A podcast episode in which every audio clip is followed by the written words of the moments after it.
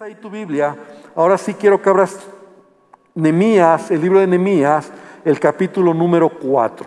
Nemías capítulo 4, en el versículo número 13. Nemías capítulo 4, versículo 13. Hoy quiero hablar una palabra que espero, con la ayuda de Dios, rete tu corazón a levantarte, a luchar y a trabajar por tu familia. Ese es el tema de hoy. Lucha por tu familia.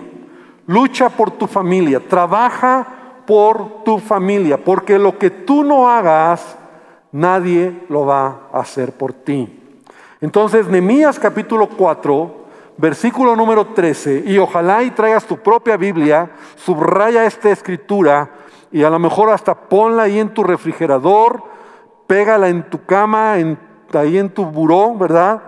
Porque es una palabra de, ánimo, de reto, de, mirar hacia adelante. Entonces, por favor, te pido algo más. Vamos a ponernos de pie.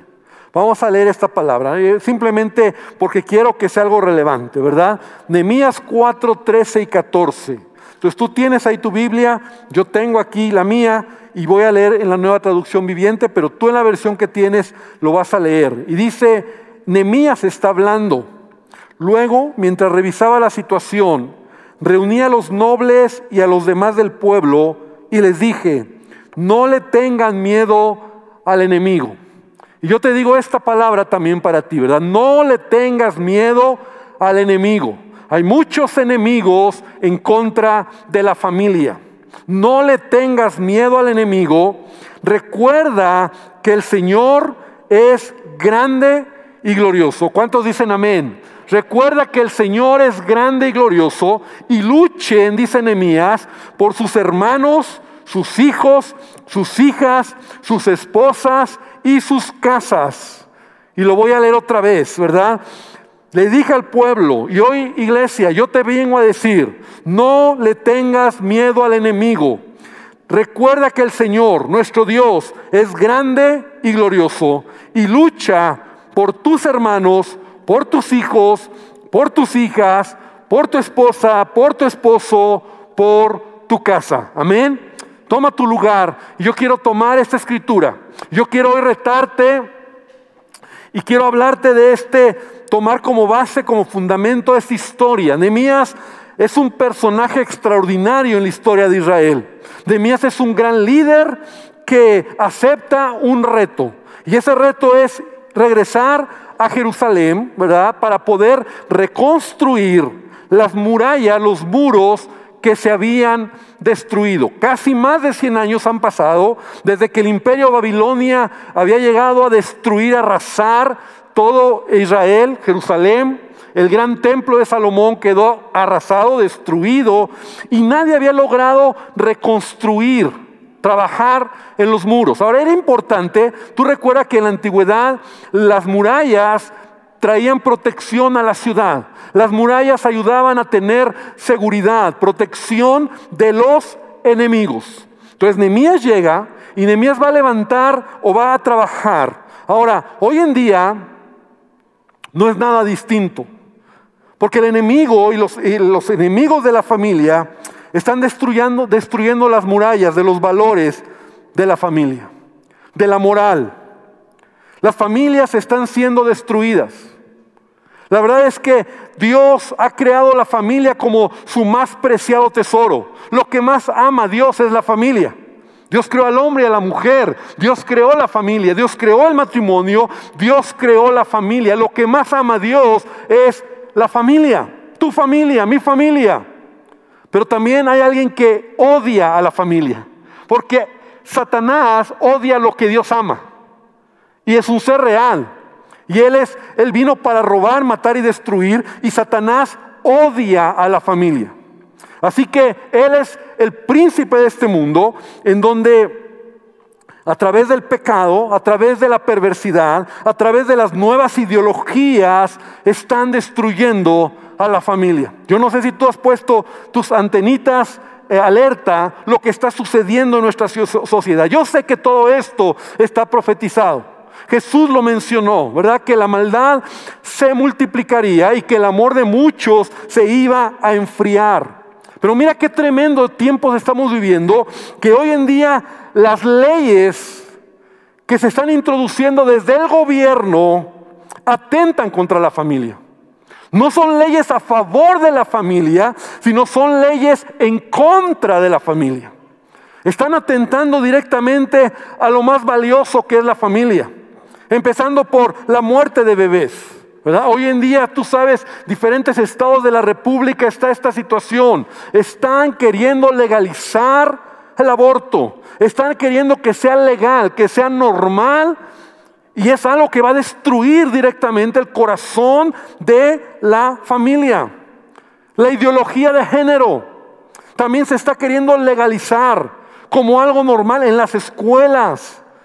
La idea de la ideología de género, no eres quien eres por tu condición biológica, sino tú eres quien construye tu manera de ser, tú eres quien eliges lo que quieres ser, porque no es biológico, sino esto es solamente algo que está ahí, pero la ideología de género te lleva a esa idea.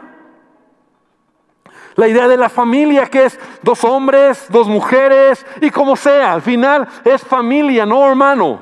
Todas estas ideologías, todas estas son perversiones que se están empujando desde el gobierno para que se legalice y sea una manera normal de, de, vivir. Y mira, te voy a decir algo, podrá ser legal, pero no es moral.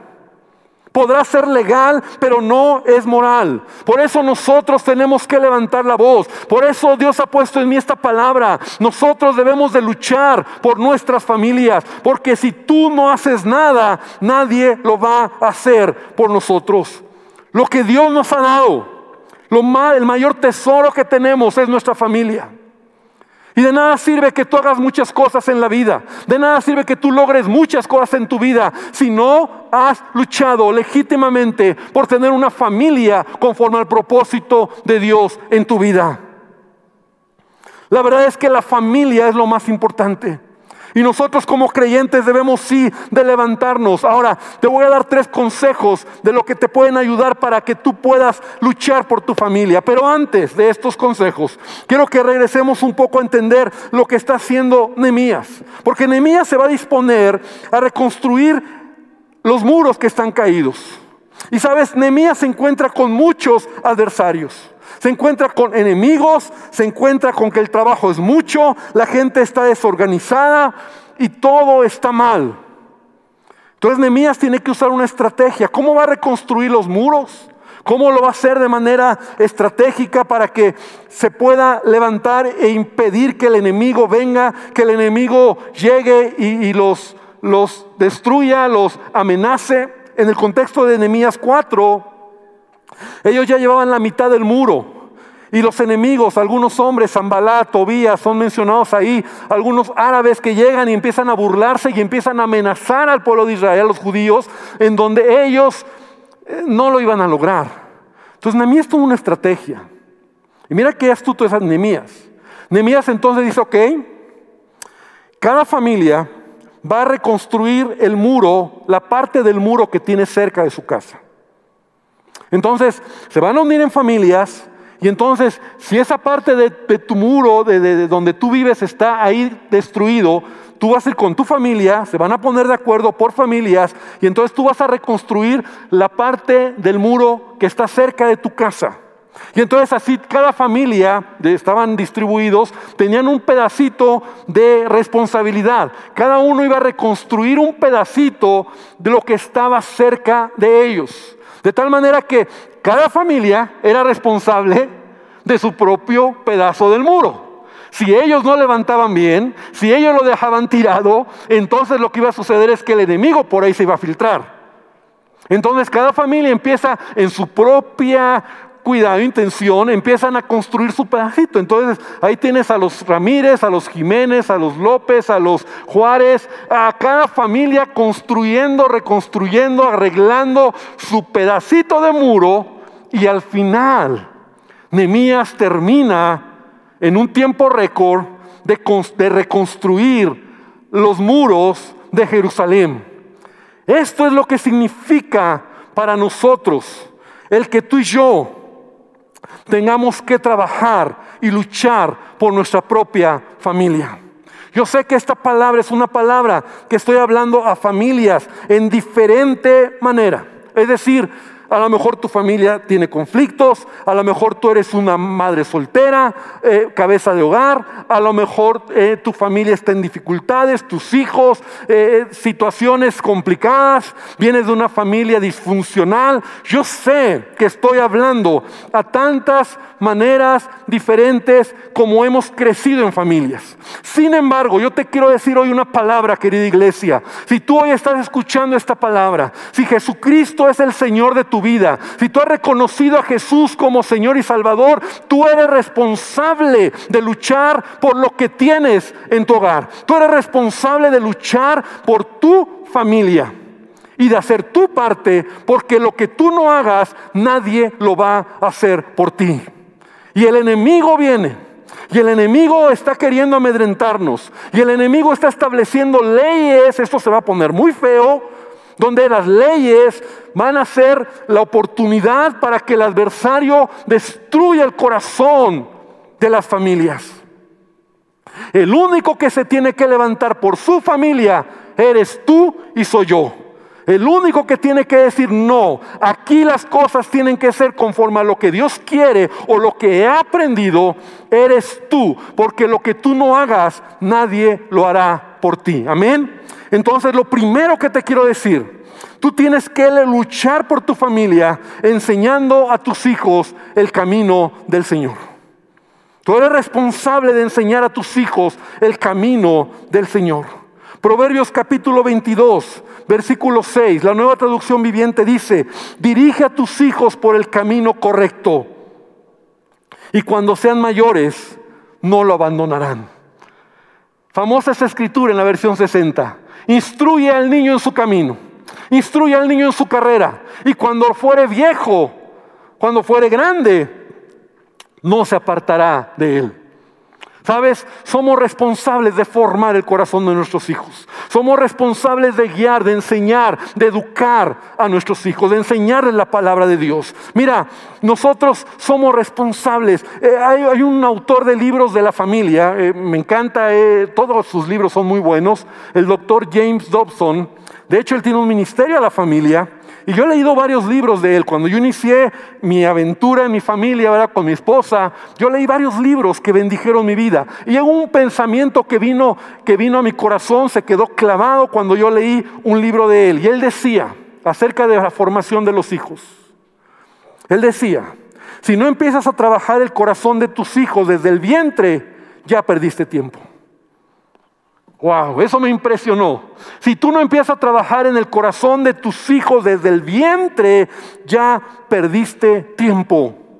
Querido papá, querida mamá, tú no puedes dejar que tus hijos sean enseñados por una computadora, que sean enseñados por un videojuego, que se la pasen todo el tiempo en la televisión, en una computadora, en una tableta, en un teléfono viendo juegos, caricaturas o se entretengan ahí. Menos puedes permitir hoy que la escuela les enseñe. Tú eres responsable de enseñar los valores a tus hijos. Tú eres responsable de decirles lo que es bueno, lo que es malo, lo que se tiene que hacer.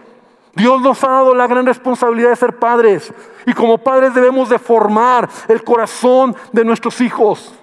Pero te tengo que decir algo muy fuerte. Si tú tienes a tu hijo o a tu hija y lo dejas horas en la tableta, horas en la computadora, horas en la televisión, tú te has convertido solamente en su niñero, su niñera, pero tú no estás educando a tu hijo. Solo lo estás, estás dejando pasar el tiempo que tu hijo crezca. ¿Has escuchado ese, ese pensamiento que muchos padres dicen, ay, es que mi hijo me salió mal? Es que este hijo me salió mal, como si fueran palmeritas que crecieron chuecas, ¿no? Este hijo me salió bueno. No, no, no, hermano, no existe eso. No existen hijos buenos, hijos malos. Yo encuentro en la Biblia que existen hijos formados, hijos educados, hijos dedicados e hijos que no se les hace caso. Hijos que solito van creciendo y que a lo mejor nosotros no estamos haciendo nada. Mira, a nuestros hijos nadie les enseña a portarse mal. Porque es su naturaleza, es nuestra naturaleza. Nuestra naturaleza pecaminosa está inclinada a hacer lo malo.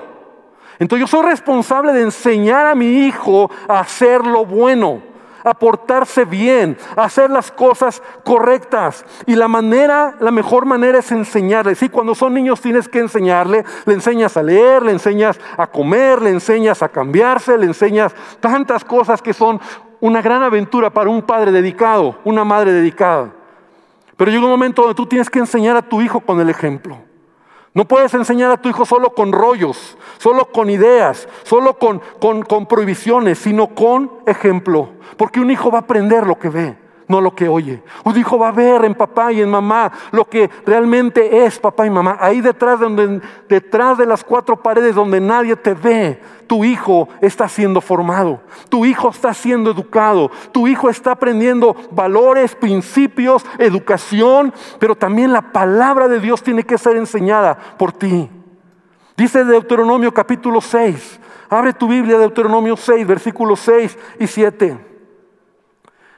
Dios le está diciendo al pueblo de Israel, pero también nos lo dice a nosotros. Y estas palabras que yo te mando hoy estarán sobre tu corazón y las repetirás a tus hijos y hablarás de ellas estando en tu casa y andarás por el, andando por el camino al acostarte y cuando te levantes. Me encanta esta palabra.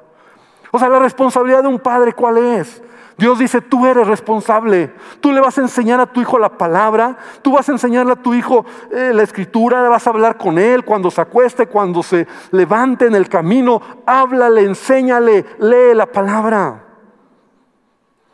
Me manda un compromiso de parte mía. Mira, estamos en estos días, ya estamos a días de cumplir un año que la iglesia se cerró. Un año. En un año nuestros niños no han venido a la iglesia. Papá, ¿en este año has enseñado la palabra de Dios a tu hijo? En este año tú te sientas con tu hijo y ojalá y lo estés haciendo y si no, por favor te pido que hagas algo. La iglesia, mundo de fe, y no solo nosotros, porque entendemos la responsabilidad que tenemos de enseñar a los niños, tenemos un video cada domingo para que nuestros niños aprendan una clase, una lección de la palabra de Dios. Ese video viene la enseñanza, viene una aplicación práctica, vienen cantos, un, versículo a memorizar cantado. Tú te sientas con tu hijo y le dices, a ver hijito, ven, vamos a sentarnos, vamos a escuchar el mensaje de hoy, la enseñanza para ti hoy. Vamos a oírla. ¿Cuál es la enseñanza? Ah, ok, vamos, te voy a ayudar a hacer la aplicación o, o la dinámica para que refuerce en esa dinámica lo que estamos aprendiendo. ¿Le estás enseñando a tu hijo la palabra? Porque si tú no lo haces, ¿quién lo va a hacer? O simplemente ha pasado un año y dices, ah, pues yo no sé, velo ahí, te lo dejo, tú hazlo. No, hermano, tú tienes que sentarte con tu hijo. Tú tienes que decirle, a ver, este año estamos aprendiendo, estamos enseñando a los niños, ¿verdad? Diferentes formas de cómo Dios es. Dios es. Así es el tema general de este año. Dios es como un padre, Dios es como el agua, Dios es como el fuego, Dios es como un carpintero y diferentes maneras de reflejar o, perdón, revelar el carácter de Dios. Eso se está enseñando a los niños. Los niños tienen que sentarse, tú tienes que enseñarles la palabra, leerles la Biblia, orar por ellos, estar con ellos, enseñarles principios, sentarte para que tus hijos puedan conocer la palabra de Dios. No puedes decir al paso, es que mi niño pues salió, me salió mal, no quiere ni, ni saber de Dios. No, porque te voy a decir algo, lo que tú no le enseñes a tu hijo, otro se lo va a enseñar. Va a haber alguien que se lo va a enseñar. Y va a haber alguien que se lo va a enseñar mal. Eso nos dijeron, ¿te acuerdas con la edad de la adolescencia? Muchos de nosotros, quien, si tu papá, tu mamá no te enseñó sobre sexo, hubo alguien que te lo enseñó y te lo enseñó mal. Y ese era el rollo en ese tiempo cuando tú y yo éramos jóvenes. Pero hoy en día hay muchas enseñanzas incorrectas. Ideología de género, acabo de mencionar. La familia, el aborto. Y el mundo está listo para enseñar eso en los hijos, en los niños. Tiene un chip totalmente contrario a los principios de la familia. Y alguien va a enseñar, alguien va a enseñar, y yo por eso tengo que luchar por enseñar a mis hijos, papá. Tu hijo es adolescente. Le estás enseñando principio, ah, pastor, es que usted supiera, mi hijo ya no quiere ni venir a la iglesia. Se me ha puesto tan rebelde que ya lo dejo que haga lo que quiera. ¿Por qué? ¿Por qué dejas que oiga la música que quiere? ¿Por qué lo dejas que esté con los amigos que quiere? ¿Quién es el padre? ¿Quién es el que tiene que formar el corazón de ese hijo? Por favor, hermano, no podemos nosotros dejar que nuestros hijos crezcan y hagan lo que quieran. Anda de chavillo, 13, 15 años y anda de novio. Ah, pues es que todos lo hacen, pastores, que si no le digo que no, entonces, eh, hermano, por favor. Y perdón si estoy muy bravo este día. Pero tenemos nosotros que trabajar con nuestros hijos. Le dejas una computadora, le dejas una tableta y lo dejas en su cuarto que esté toda la noche. No tienes idea lo que se está metiendo ese adolescente en la cabeza. No tienes idea lo que está destruyendo su vida, sus neuronas mismas en muchas cosas. El mundo está arrasando con la familia. Yo tuve mis, dos hijos, Samuel y Joana, fueron pequeñitos, fueron lindos, eran hermosos, sacaron 10 en la primaria, les daban su estrellita, todo era muy lindo hasta que llegaron a la adolescencia. Y yo te lo he platicado, fue la etapa más difícil en nuestra vida como familia. Cuando Sammy se reveló en su adolescencia y él empezaba a, a hacer cosas, ¿sabes? Varias veces yo tuve que ponerme y correrlo de casa y dentro de mí yo decía que no se vaya. Porque las cosas no eran nada fáciles.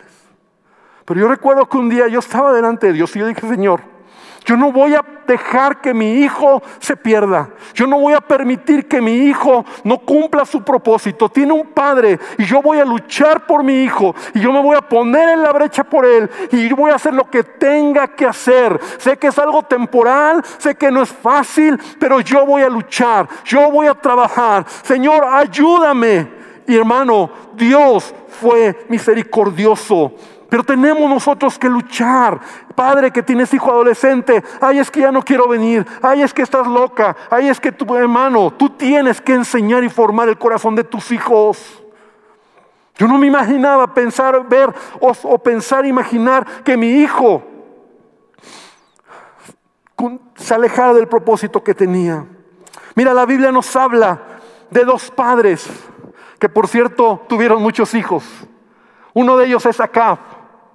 La Biblia dice que Acab, Acab eh, fue el, esposo de esta bruja, de esta mujer Jezabel. Conocemos la historia, Jezabel, que en los tiempos de Elías, los profetas de Baal, Acab. Acab tuvo 70 hijos. Pero dice la palabra que Acab hizo lo malo ante los ojos de Dios. Fue también pésimo en su reinado. 70 hijos. Y la Biblia dice en Segundo de Reyes 17 que Jehú, es una historia larga, pero solo te leo esa parte. Cuando Jehú llegó a Samaria, mató a todos los que habían quedado de acá en Samaria, hasta exterminarlos, conforme a la palabra de Jehová que había hablado por Elías. Jehú finalmente murió, sus 70 hijos murieron, porque nunca les enseñó los principios de Dios.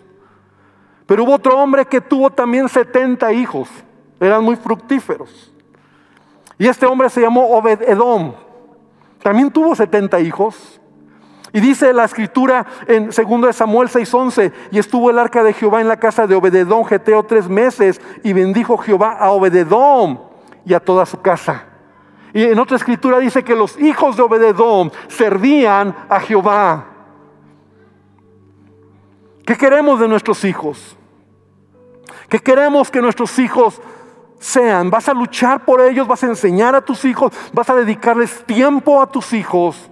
¿O solamente te has convertido en un, en un niñero, en una niñera que solo dejas que el tiempo pase y dejes que la escuela, la ideología, los conceptos, el internet y todo esto sea quien eduque, forme, guíe el corazón de tus hijos? No puedo detenerme más. Tienes que luchar, número dos, por tu familia, orando por tu familia. Orando por tu familia. Por favor, entiéndeme, orando por tu familia. Santiago 5:16. En la nueva traducción viviente, en la segunda parte dice, la oración ferviente de una persona justa puede mucho, tiene mucho poder y da resultados maravillosos. Me encantó como dice en esta versión. En la versión 60 dice, la oración del justo puede mucho. Estoy hablando de una oración por tu familia. No, no la oración de los alimentos, no la oración que haces cuando vienes a la iglesia. Es orar por tus hijos, es orar por tu esposa, es orar que Dios haga milagros en tu familia. Todo lo que tú no hagas, nadie lo va a hacer por ti. Tenemos que orar. Estamos viendo un estudio los miércoles. Estamos empezando de la, de la vida del profeta Samuel.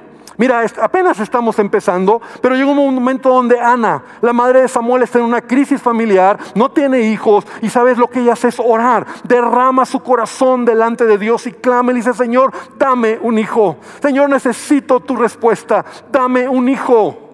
Y Dios respondió a su oración. Porque sabes, la oración del justo puede mucho.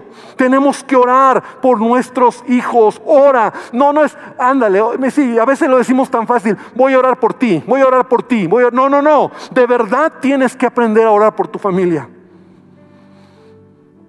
Cada vez que yo veo a mis padres, los saludo. Mi mamá, mi papá me dicen, hijo, ya después de platicar, me dice, que Dios te bendiga. Estamos orando por ti. Oramos por ti, oramos por tus hijos, oramos por Sandra. Yo sé que ellos lo hacen. Ellos, ellos oran por mí, ellos oran por mi familia.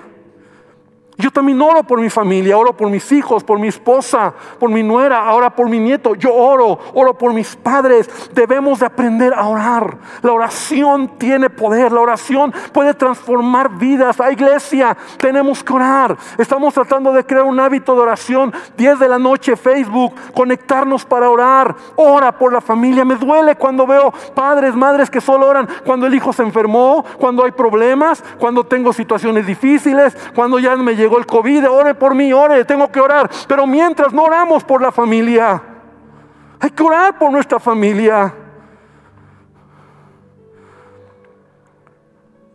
Cuando nació nuestro nieto Leonardo, y estamos locos, ¿verdad? Con, él. Y cuando él nació, tú sabes que él nació, eh, Jackie se fue con sus padres a Miami, entonces él nació lejos de nosotros, no, no estuvimos ahí pero pues nos mandaban fotos, nos comunicábamos, estábamos contentos por la noticia. Y cuando apenas tenía unas horas de haber nacido Leo, mi papá me llamó y me dijo, hijo, solamente te hablo para felicitarte de que ya eres abuelo. No, me dijo, felicidades, hijo, ya eres abuelo, qué bendición, qué gusto que, que, Leo está bien, que Jackie está bien, que todo está bien. Pero lo que, lo que sigue que me dijo me, me impactó, me impresionó y me marcó la vida. Y él me dijo, hijo, quiero que sepas algo. Cuando tú naciste, yo oré por ti. Y yo he orado por ti para que tú seas un hombre de bien y que tú puedas servir a Dios. Y mis ojos lo han visto. Quiero que sepas que cuando nació tu hijo, mi nieto, yo también he orado por Sammy. He orado por él para que también sea un hombre de bien y pueda seguir tus pasos y pueda servir al Señor y mis ojos lo han visto también. Y quiero decirte, hijo, que también me, comprometo para estar orando por mi bisnieto, por Leo, para que también igual sea un hombre de bien y pueda servir al Señor, aunque tal vez mis ojos ya no lo alcancen a ver. Y entonces, pero yo voy a orar hasta que tenga vida también por mi bisnieto. Yo he orado por ti, yo he orado por mi nieto y voy a orar por mi bisnieto. ¿Sabes? Eso pegó en mi corazón. Porque, ¿sabes? La oración de fe puede mucho. Cuando tú oras tienes que orar creyendo que Dios va a hacer un milagro. Sé consecuente en tus palabras y en tu oración. ¿Sabes a veces cómo oramos? Tú te hincas y dices, Señor, te pido que tú bendigas a mi esposa, a mis hijos, cambia a mi hijo, que mira. Y cuando te paras, empiezas a hablar todo lo contrario a tu oración. Este necio, este desobediente, no se puede, estoy harto, ya no me cansé, ya no quiero. Entonces eso no es fe. La fe va ligada a lo que creo y lo que creo es lo que hablo. Mira lo que dice Pablo en 2 Corintios 4:13. Abre tu Biblia, por favor. Dice 2 Corintios 4:13, pero teniendo el mismo espíritu de fe, Repite conmigo, espíritu de fe. En otras palabras, la actitud de fe, la, la vida de fe. Dice, conforme a lo que está escrito, creí, por lo cual hablé. Nosotros también creemos, por lo cual también hablamos. O sea, tú, la fe es creer. Y esto se ha, se ha, malentendido porque yo sé que muchos, oímos de tantas enseñanzas, muchos han dicho, ah, no, es que eh, cierto pastor dijo que no, no declares, no digas, eso es, eso es filo, este, es una idea equivocada, ¿no? Sea, no declares que yo creo, yo decreto, yo declaro. Y sí, yo sé que es un extremo eso. Muchos dicen, no, es que eso está mal y eso es eh, psicología barata y metafísica. Sí, sí, sí. Y yo estoy de acuerdo en muchos sentidos cuando la iglesia se va de un extremo a otro. Pero la Biblia me enseña que lo que yo creo yo lo tengo que hablar. Y lo que yo hablo es lo que yo creo. Y lo que yo creo es lo que yo hablo. La Biblia dice que si crees en tu corazón y creyeres que Jesús es el Señor y confesares con tu boca, entonces ¿qué? Serás salvo. Yo creo y yo hablo. Yo hablo y yo creo. Yo creo por lo cual hablo. Entonces tú hablas la palabra de Dios, tú hablas creyendo que Dios va a hacer un milagro, porque la fe es la certeza de lo que se espera, la convicción de lo que no se ve. Pero tú no puedes hablar con tus palabras en duda, en negatividad y orar con tus palabras en fe. No pueden caber las dos cosas. Si tienes fe, si lo crees, entonces oras y cuando te levantas tú hablas creyendo que Dios tiene el poder en tu vida. Haz de la oración un estilo de vida para tu familia. Ora por tu familia, lucha por tu familia, clama al Señor por tu hija, por tu hijo, por tu esposo. Todos tenemos necesidades. Y qué padre cuando oran por mí. Pastor, ore por mí, yo oro por ti. Oren por mí, pero yo tengo que orar por mí mismo.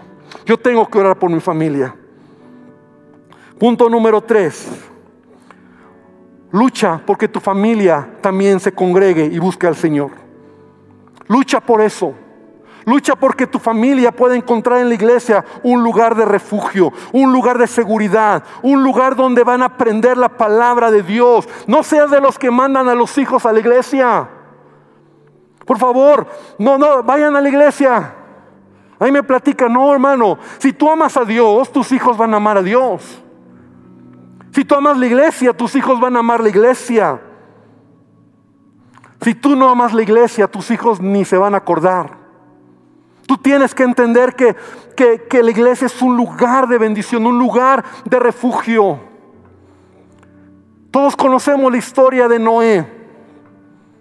Noé, Génesis, cuando dice que Dios iba a tener un juicio sobre la humanidad a causa de la maldad, a causa del pecado. De hecho, Jesús dice, como en los días de Noé, ¿verdad? Así será la venida del Hijo del Hombre. Porque la maldad se multiplicará y el amor de muchos se enfriará.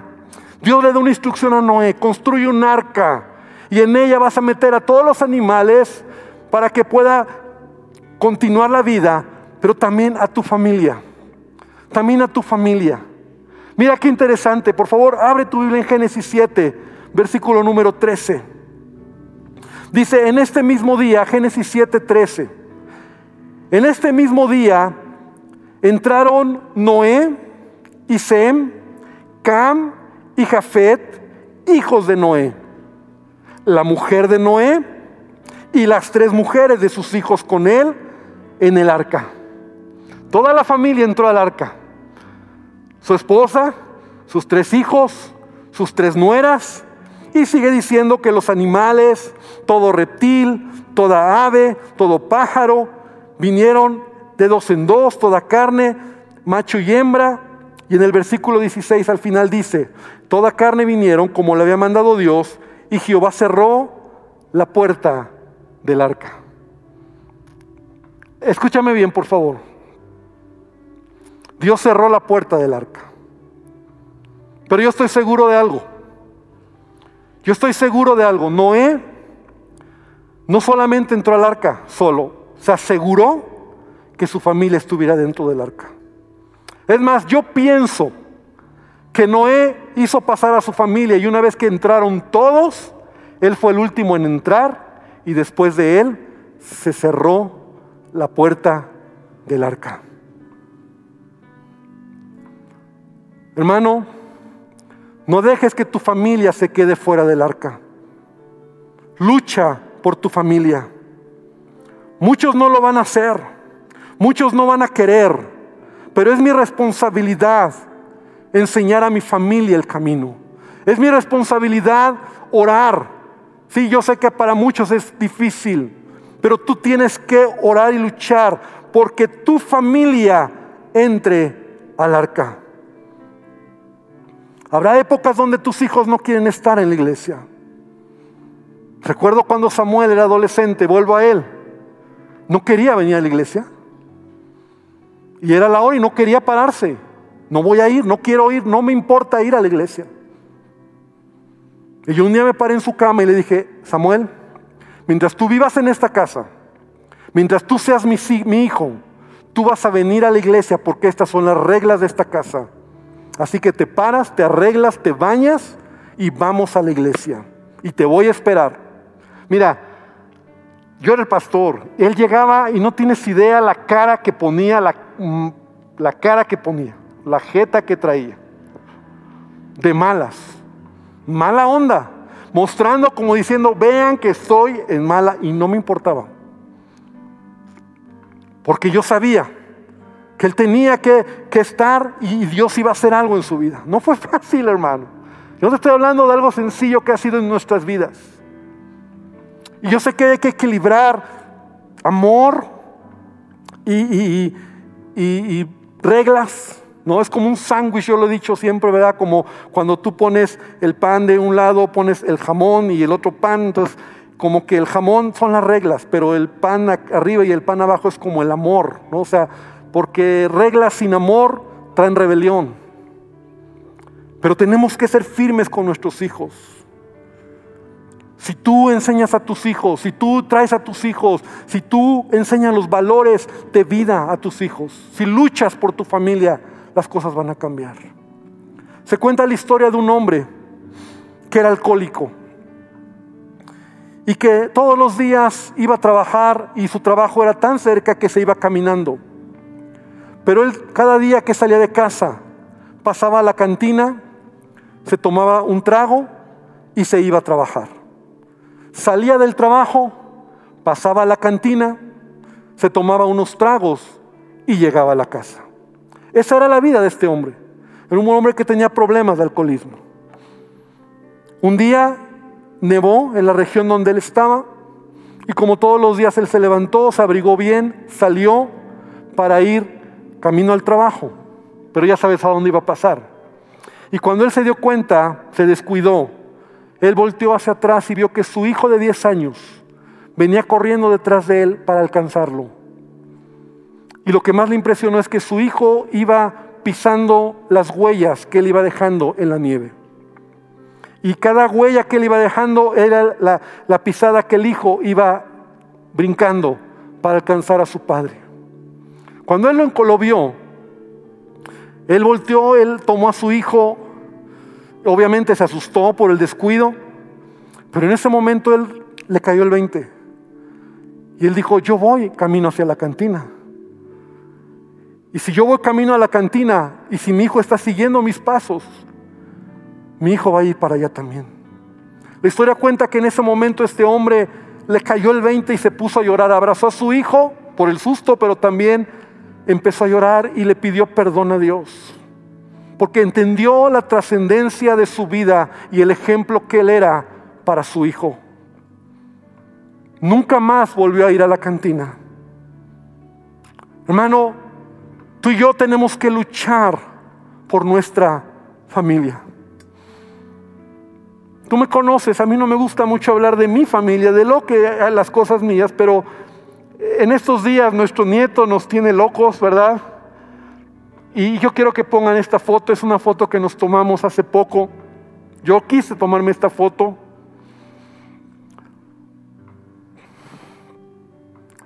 ¿Dónde está mi padre? ¿Dónde estoy yo? ¿Dónde está mi hijo? ¿Y dónde está mi nieto? Mi papá fue un hombre que me enseñó, me formó y yo seguí sus pasos. Sabes, él, fue un hombre que me enseñó y él decía esto en casa. Aquí en esta casa tú no vas a hacer lo que yo no hago. Si, si yo lo hago, tú lo puedes hacer. Si yo no lo hago, tú tienes prohibido hacerlo. Yo nunca vi que mi padre llegara, faltar a la casa, llegara tarde. Nunca vi a mi padre, él nunca tomó una gota, a la fecha, ¿verdad? Una gota de alcohol.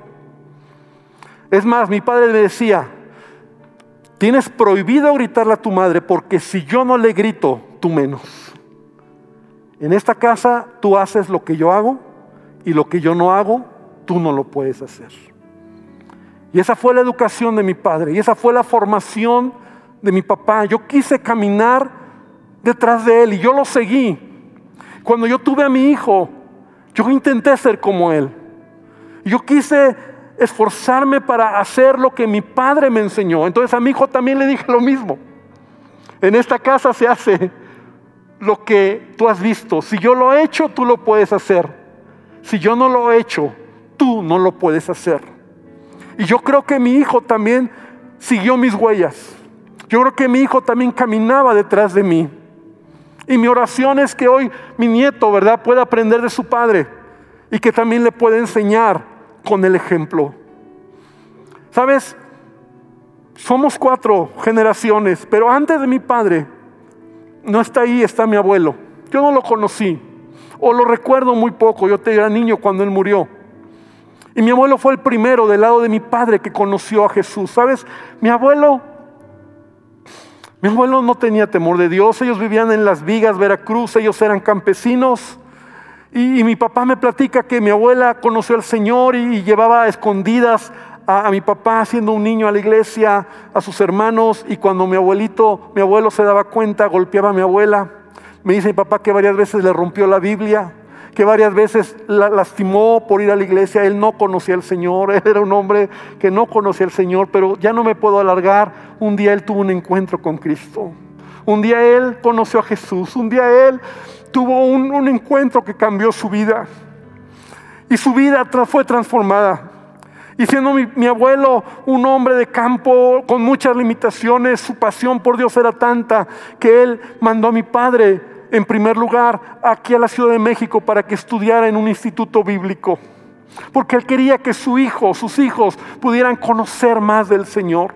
Sabes, mi abuelo me platica, mi papá me platica que mi abuelo de repente les mandaba dinero, le mandaba dinero y le mandaba ayuda para que él pudiera sostenerse aquí en la Ciudad de México. Mi abuelo finalmente acabó siendo un hombre cristiano que amó al Señor y murió. Murió en Cristo. Hermano, luchar por nuestra familia no es fácil. Luchar por nuestra familia cuesta. Yo tengo familia también como tú, primos, eh, sobrinos. Eh, y he visto tantas, tanto, tanto a veces cuando tú no luchas por tu familia, el precio que pagas es muy alto. Por eso hoy quiero terminar. Y quiero decirte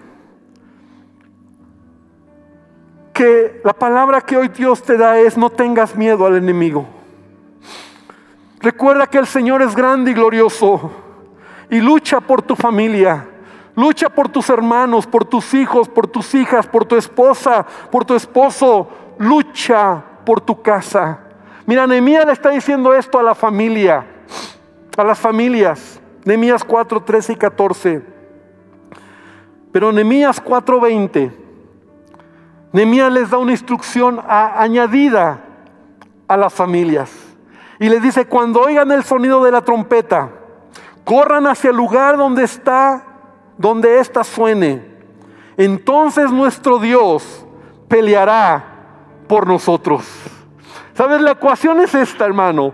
Cuando tú luchas por tu familia, Dios peleará contigo por tu familia. Amén. Da un aplauso al Señor.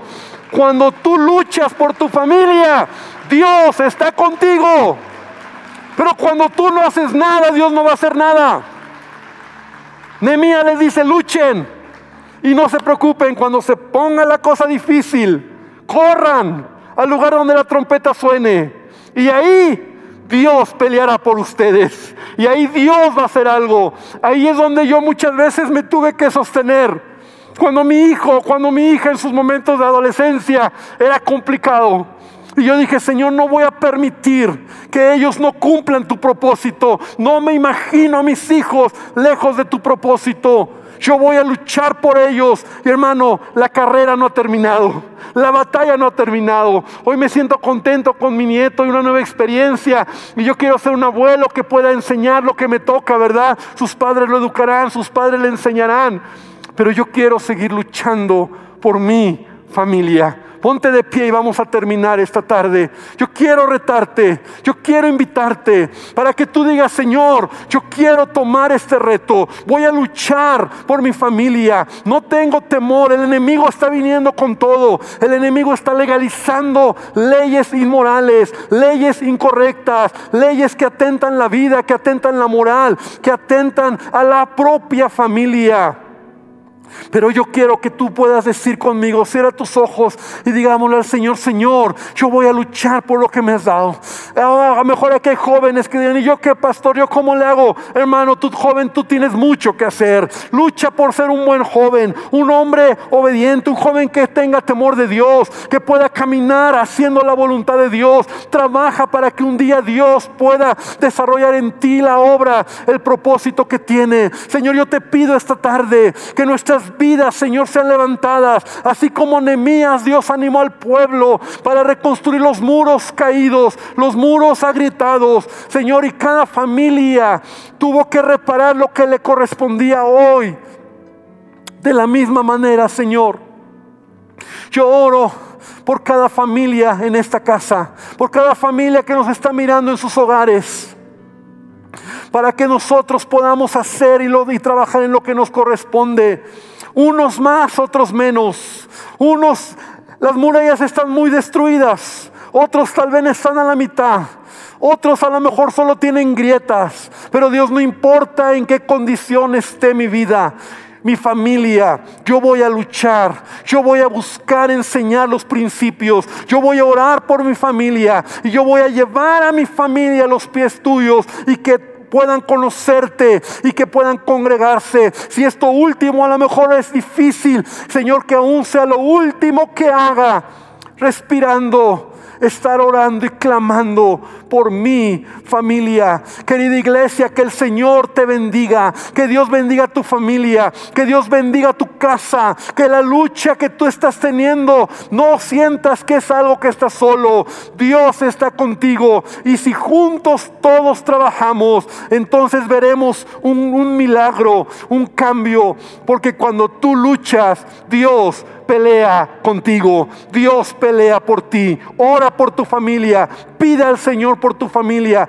No te canses de hacer el bien. No te canses de pedir a Dios. Y verás la mano del Señor en tu vida. Gracias Jesús. Amén. Y amén. Gloria al Señor. Da un aplauso a nuestro Dios. Que el Señor te bendiga. Que el Señor bendiga a tu familia. Y que Dios nos ayude a luchar por nuestras familias. Que Dios te bendiga.